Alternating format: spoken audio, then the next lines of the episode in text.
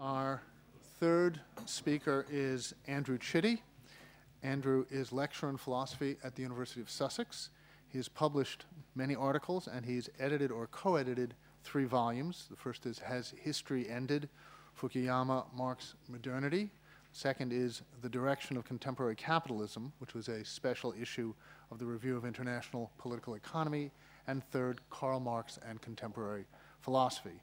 He is currently working on a book on freedom and sociality in Marxist thought, and the title of Professor Chitty's talk today is In a Real Community, the Individuals Obtain Their Freedom in and Through Their Association Marx's Conception of Freedom. Uh, thank you very much, uh, Daniel, for inviting me. And um, I must apologize to those people, I know there are one or two of them at least in the room, who have heard an earlier version of this talk um, at some point this year. But um, there we are. Like Hegel, I'm conducting my education in public.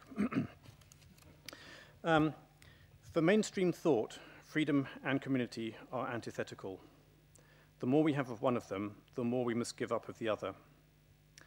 For example, if by freedom we mean negative liberty, non interference with my actions by other people, then any kind of community would seem to involve people placing constraints on each other's actions and therefore reducing each other's freedom in this sense of negative liberty. Well, Marx values human freedom. In fact, arguably, freedom is his highest value. Take a look at this passage by a journalist who interviewed him in 1879. Quote number one quote, when speaking of his hobby, socialism, he does not indulge in those melodramatic flights generally attributed to him, but dwells upon his utopian plans for the emancipation of the human race, with a gravity and earnestness indicating a firm conviction in the realization of his theories, if not in this century, at least in the next. Unquote. So I take it that emancipation, emancipation, is Befreiung, uh, therefore freedom is the uh, the central value that Marx conveyed to this particular journalist, at least.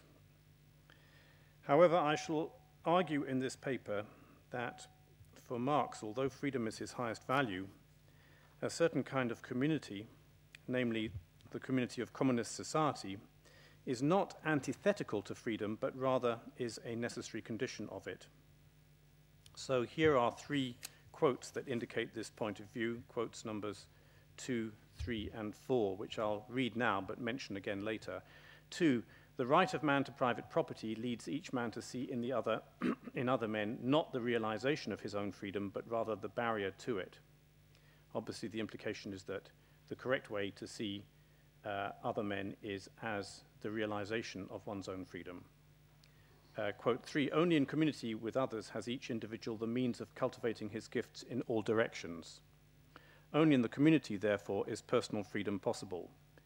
In a real community, the individuals obtain their freedom in and through their association. And finally, four, in place of the, um, this is from the Communist Manifesto, in place of the bourge old bourgeois society with its classes and class antagonisms, we shall have an association in which the free development of each is the condition of the free development of all. Uh, incidentally, in that last quote, I assume that when he says, or when he and Engels say that the free development of each is the condition of the free development of all, I assume that he means is the condition of the free development of uh, all others. Otherwise, it's rather obviously true. How can Marx think that community, and specifically the community of communist society, realizes rather than limits human freedom? In order to answer this question, I shall look here at Hegel's accounts of freedom and community and then try to show how Marx adapts them in his early writings. So, a rather similar project to Hans Christoph's. And I must apologize if uh, there's any overlap. My understanding of German is not sufficient to tell me how much there was, will be. For Hegel, so let's start with Hegel. Uh, for Hegel, humans are essentially spirit. Quote, the genuine nature of man is spirit, unquote. But in turn, quote, the essence of spirit is freedom, unquote. So, to understand Hegel's idea of freedom, we need to reconstruct his account of spirit. Here, then, is an attempt at such a reconstruction, starting with the idea of self consciousness. For Hegel, to be self conscious is not to be aware of an entity called the self, which exists before that awareness. Rather, it is to experience some object and simultaneously to be aware of oneself as that which is having these experiences, and also to be aware of the object as that which is being experienced by me. So Hegel's self consciousness is, I believe, a close relative of Kant's transcendental apperception. But this means that the self is not a thing that exists in advance of the act of self consciousness. Rather, it is brought into existence by that act. Just as for Fichte, Hegel's self is self positing. Therefore, the self is radically self determining or free, for if I bring myself into existence by my own self consciousness, then I am not dependent on anything outside myself. So, as self conscious, I am radically free and am implicitly aware of myself as such. I'm also implicitly aware of myself as universal, and in two ways. First, as self conscious, I'm implicitly aware of myself as something separate from all my particular experiences and characteristics, and thus as something universal with respect to them. But second, just because in self consciousness I abstract from my particular experiences and characteristics, so I abstract from everything that defines me as this particular individual. So the word I can refer in principle to any self conscious being. And when I am self conscious, I am implicitly aware of myself as universal, not just with respect to my individual experiences, but also with respect to all self conscious beings. As Hegel puts it, quote 5 on your handout, quote, all other humans have this in common with me to be I, just as all my sensations, representations, etc., have in common that they are mine, unquote. Following Hegel's own usage uh, in one place, we can call these two kinds of universality, respectively, internal and external universality. Okay, so that's self consciousness. However, self consciousness involves a contradiction. For this sense of myself as radically free is contradicted by my experience of objects, which is required for self consciousness to get started at least insofar, at least it's contradicted insofar as I construe this experience as experience of external objects that exist independently of me. For, in that they exist independently of me, I cannot transform or annihilate these objects at will. Rather, they constrain my actions and even constrain my experiences. When I look at a tree or a door, the content of my own experience is not up to me, it is dictated to me by the shape and the color of the object in question. Attempting to destroy objects in order to establish my freedom, as happens in what Hegel calls desire, can never work in solving this contradiction, since, as we saw, self consciousness presupposes an experience of something outside me. So I must always find another object. The only way in which I can reconcile my sense of myself as radically free with the existence of an external object is if I can find such an object which I can simultaneously see as myself, or as Hegel says, an object that is, quote, just as much I as object, unquote. For, if I can see the object as myself, and here I mean not just qualitatively identical to me, not just having the same characteristics as me, but actually as numerically identical to me, as literally myself, if I can see the object as myself, then insofar as it constrains my actions and my experiences, I can see those constraints as ones that, in the end, I have imposed on myself, so that they do not contradict my sense of myself as radically free. Now, the only object which I can see in this way as literally myself is an object that I take to be another self conscious individual. But when I do encounter such an object, the contradiction between my sense of myself as free and my experience takes a new form. For the object that I take to be another self conscious individual does not present itself to me in my experience as numerically identical to me, but rather as quite distinct from me, as simply another external object. To resolve this contradiction, I must find a way to see the other self conscious individual as numerically identical to myself while continuing to see it as distinct from myself. And this is only possible if I and the other self conscious individual have entered into relations of mutual recognition, in which each of us thinks of and treats both itself and the other as free. For in such a relationship of mutual recognition, each of us would gain a proof of its fundamental numerical identity with the other, despite, despite our being external objects for each other. For in that the other treats me in a way that shows that it thinks of both itself and me and free, just as I think of both it and myself as free. I have experiential evidence that it and I are one minded. We are one minded not just in that we have the same opinion about what kinds of being we are, what kind of beings we are, but also in that the opinion in question is that we are both free. Insofar as we each see both of us as free, we each see both of us as something separate from our respective desires, and thus from our respective bodies. And since these are the only things that distinguish us from each other, this means that we both see ourselves as instances of a single collective self, whose essential characteristic is freedom, even while we also see ourselves as separate selves in separate bodies. Here is how Hegel puts the point in his encyclopedia description of mutual recognition. Handout quote 6. Quote, each self as free individuality has absolute independence, but in virtue of the negation of its immediacy or desire, it does not distinguish itself from the other. In other words, because each looks on itself and on the other as a pure center of freedom, and thereby, as it were, negates or abstracts from its immediacy, um, its desires, its uh, physicality.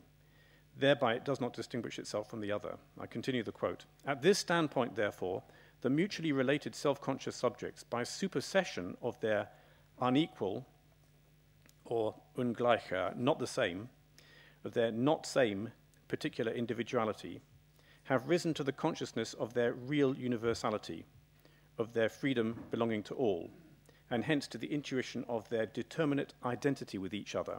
Unquote. I, I, read, I read this quote because it's, uh, uh, the interpretation of Hegel I'm giving is somewhat um, unfashionable, and I think it's important to support it with uh, quotes. In fact, these individuals' joint awareness of themselves as instances of a single self constitutes them as just such a collective self, in the same way that, as I said above, for Fichte and Hegel, an individual self consciousness constitutes it as an individual self. This, self, this collective self, composed of a plurality of individual selves, mutually recognizing themselves as free, and jointly aware of their resultant one mindedness, is essentially what Hegel means by spirit. As he says, spirit is, quote, an I that is we and a we that is I, unquote. It is at once a single collective self, an I, and a plurality of individual selves, a we. So at this point, the self conscious individual finally has experiences that do not contradict its sense of itself as free. And Hegel can therefore say that it is in a community of mutual recognition that individuals properly become free. Quote 7 on your handout. Quote, only in mutual recognition does true freedom come about. For since this consists in the identity of myself with the other, I am only genuinely free when the other is also free and is recognized by me as free. Unquote. Just a comment there, since this consists in the identity of myself with the other, it's not quite correct to say that freedom consists in the identity of myself with the other. Um, in my interpretation, freedom consists in self determination, but this self determination is only achievable in a way that's not contradicted with um, having an experience of external objects if I achieve an identity of myself with the other.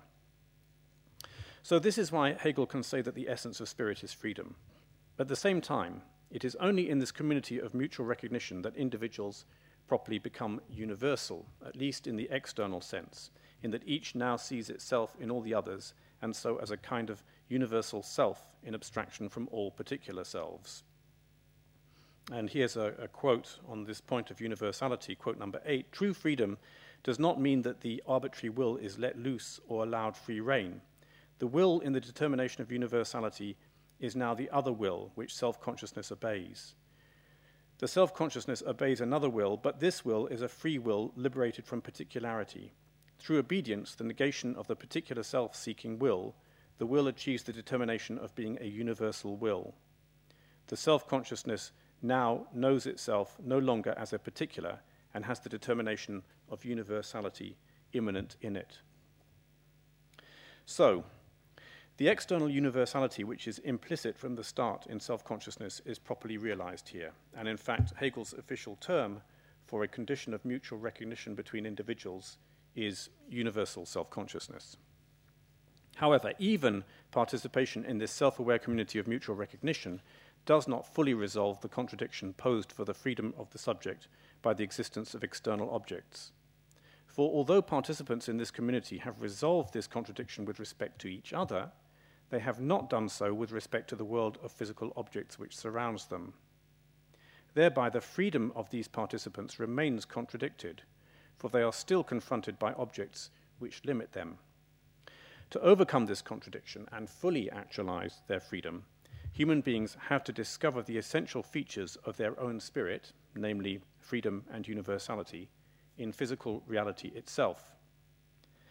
And discovering this is the activity that Hegel calls cognition. But they also have to objectify those essential features, freedom and universality, specifically through establishing a set of practices and institutions that will embody those essential features. And these will be just those practices and institutions that a self aware community of mutual recognition requires to sustain itself. These are the practices and institutions described in the philosophy of right. Insofar as they try to objectify their freedom and universality in this way, individuals exercise a will.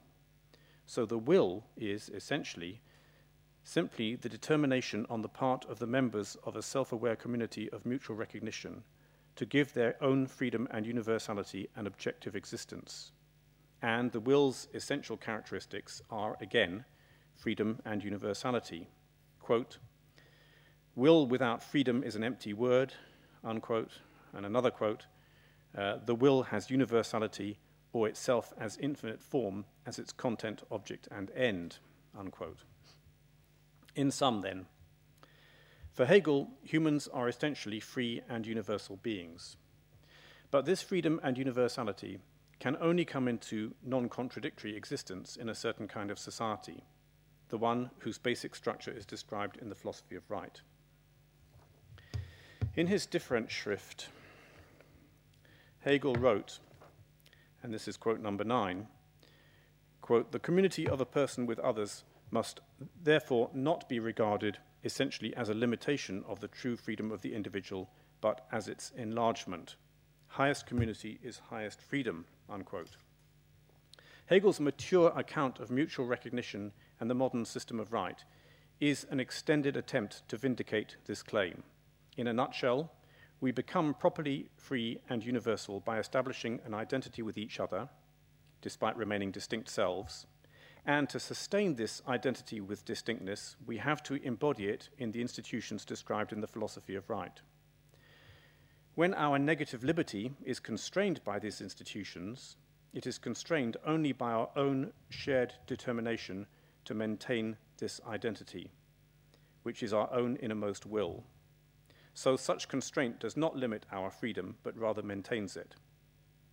If we allow Hegel to mean by the state the totality of these institutions, then he can summarize everything I have said so far in his assertion that, quote, the state is the actualization of freedom, unquote.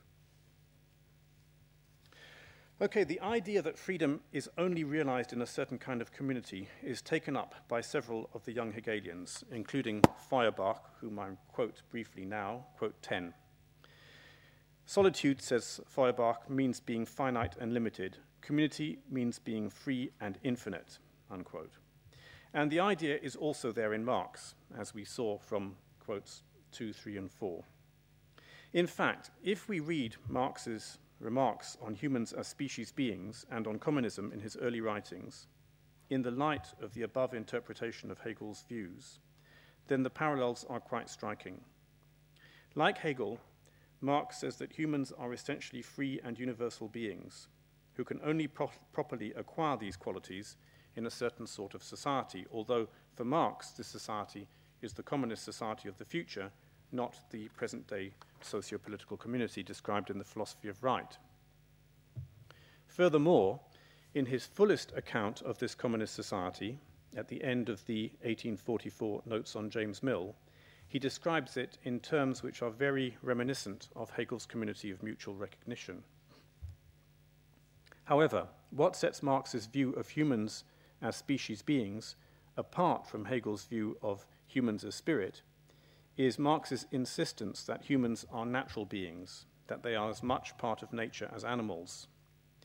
This suggests that we can reconstruct Marx's views as an attempt to take Hegel's account of humans as essentially free and universal, and of this freedom and universality as realized only in a self aware community of mutually recognizing individuals, to take that account and to rework it in the context of a fundamentally naturalist picture of human beings.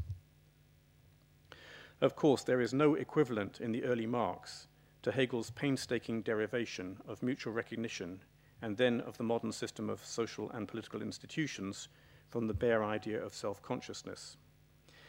And we have to recognize the possibility that Marx did not have such a systematic equivalent even at the back of his mind, but that he simply helped himself to Hegel's conclusions and then fitted them as best he could into his naturalist picture of human beings.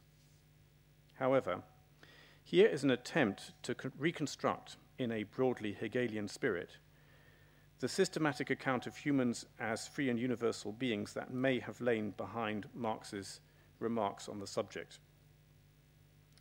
And a kind of argument on Marx's behalf for the proposition that freedom is attainable only in a certain kind of community, as in his in quotes 2, 3, and 4 on the handout.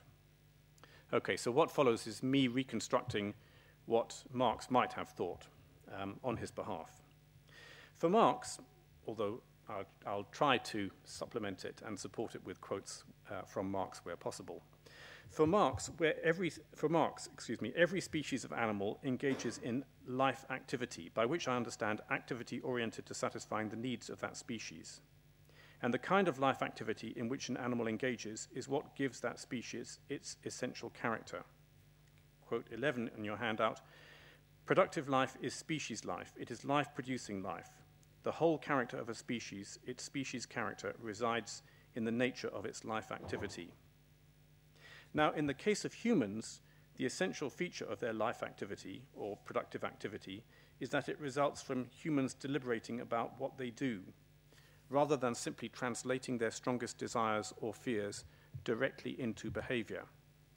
Unlike animals, quote 12 on the handout, the human makes his life activity itself an object of his will and consciousness. He has conscious life activity.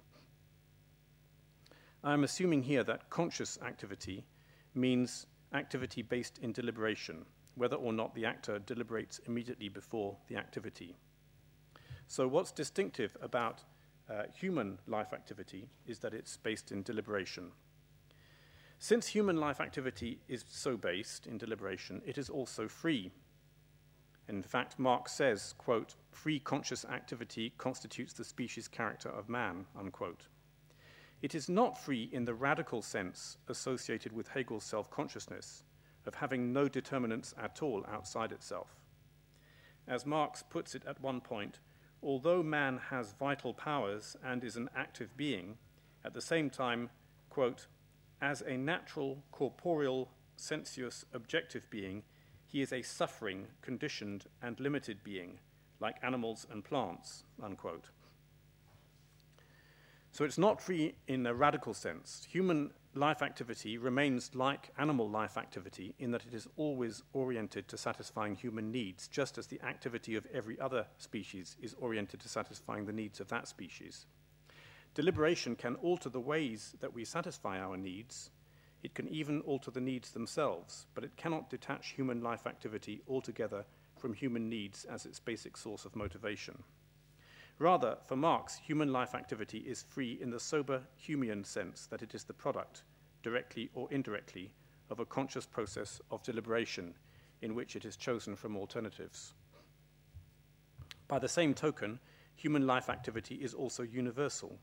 It is universal in an internal sense, in that it is activity that has been chosen from alternatives, and so that at least in principle it could have taken a different form and been directed to a different end and this universality shows itself in the unlimited range of natural objects on which humans act. Quote 13. The universality of the human being appears itself in practice in that universality which makes the whole of nature his inorganic body.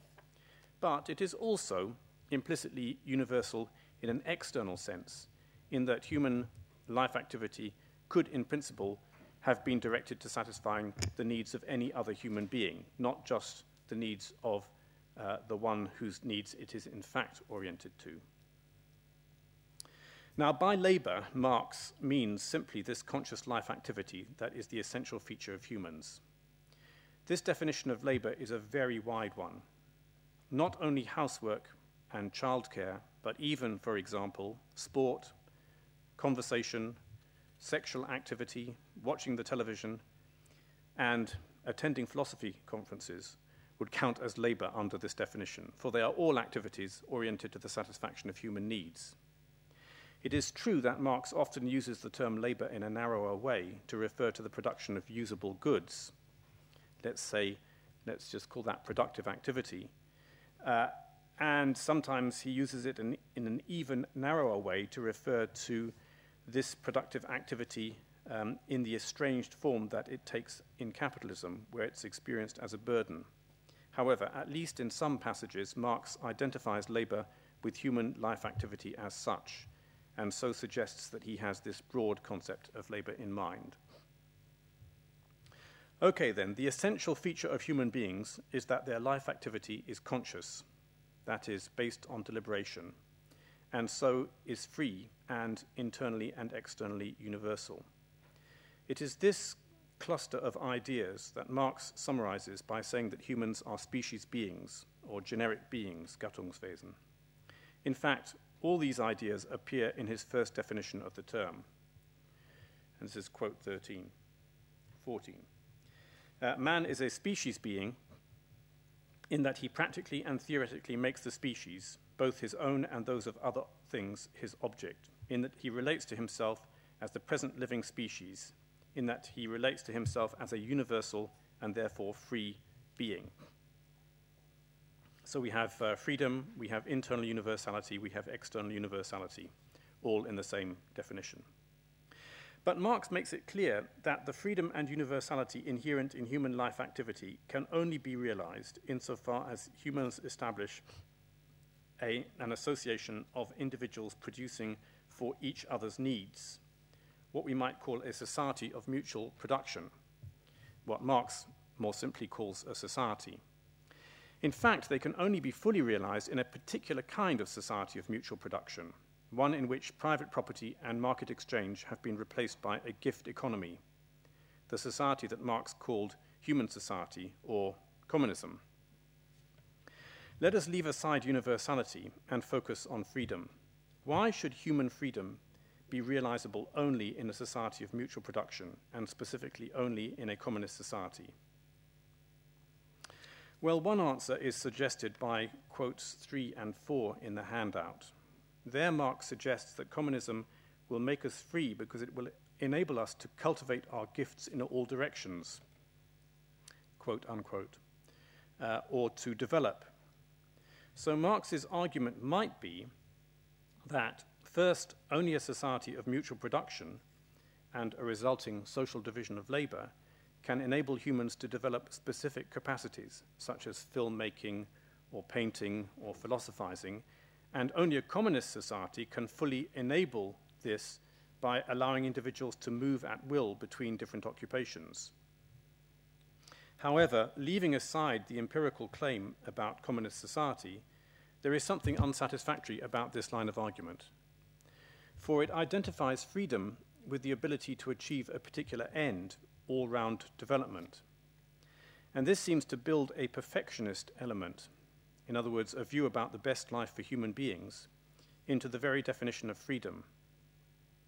On this view, circumstances which prevented you from doing something that you wanted to do would not count as limiting your freedom unless that something contributed to your all round development. Such a perfectionist restriction of the concept of freedom is at odds, surely, with the basic idea of freedom as self determination. They could only be reconciled with it, uh, the two could only be reconciled if Marx were to include in his account of the human essence the idea that the essential drive of all human beings is to achieve all round development. But this is a controversial claim that Marx does not mention in his account of humans as species beings, and for which he provides no argument. So let me finally propose an alternative argument on Marx's behalf to support the claim about freedom uh, requiring as its necessary condition community, specifically communist community.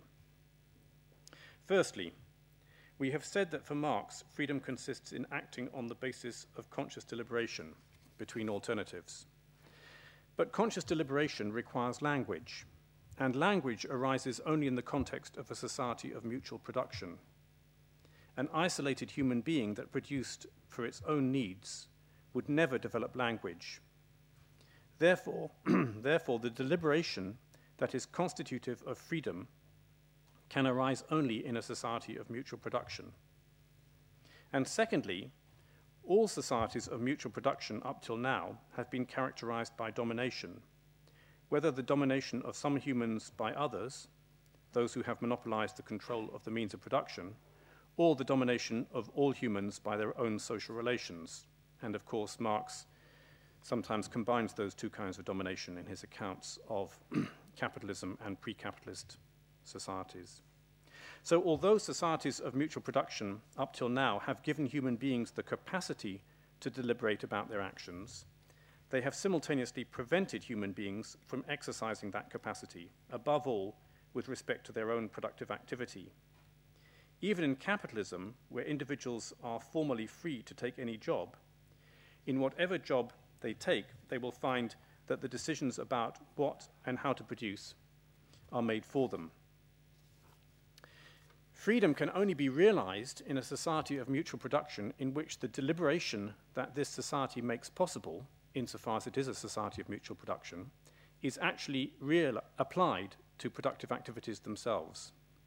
That is, in which humans decide for themselves, whether individually or collectively, what productive activities to engage in and how to carry them out. Thus, in what can be called a deliberative economy. Since only the gift economy that Marx sketches in his description of communism can constitute such a deliberative economy, it follows that freedom can only be properly realized in a communist society.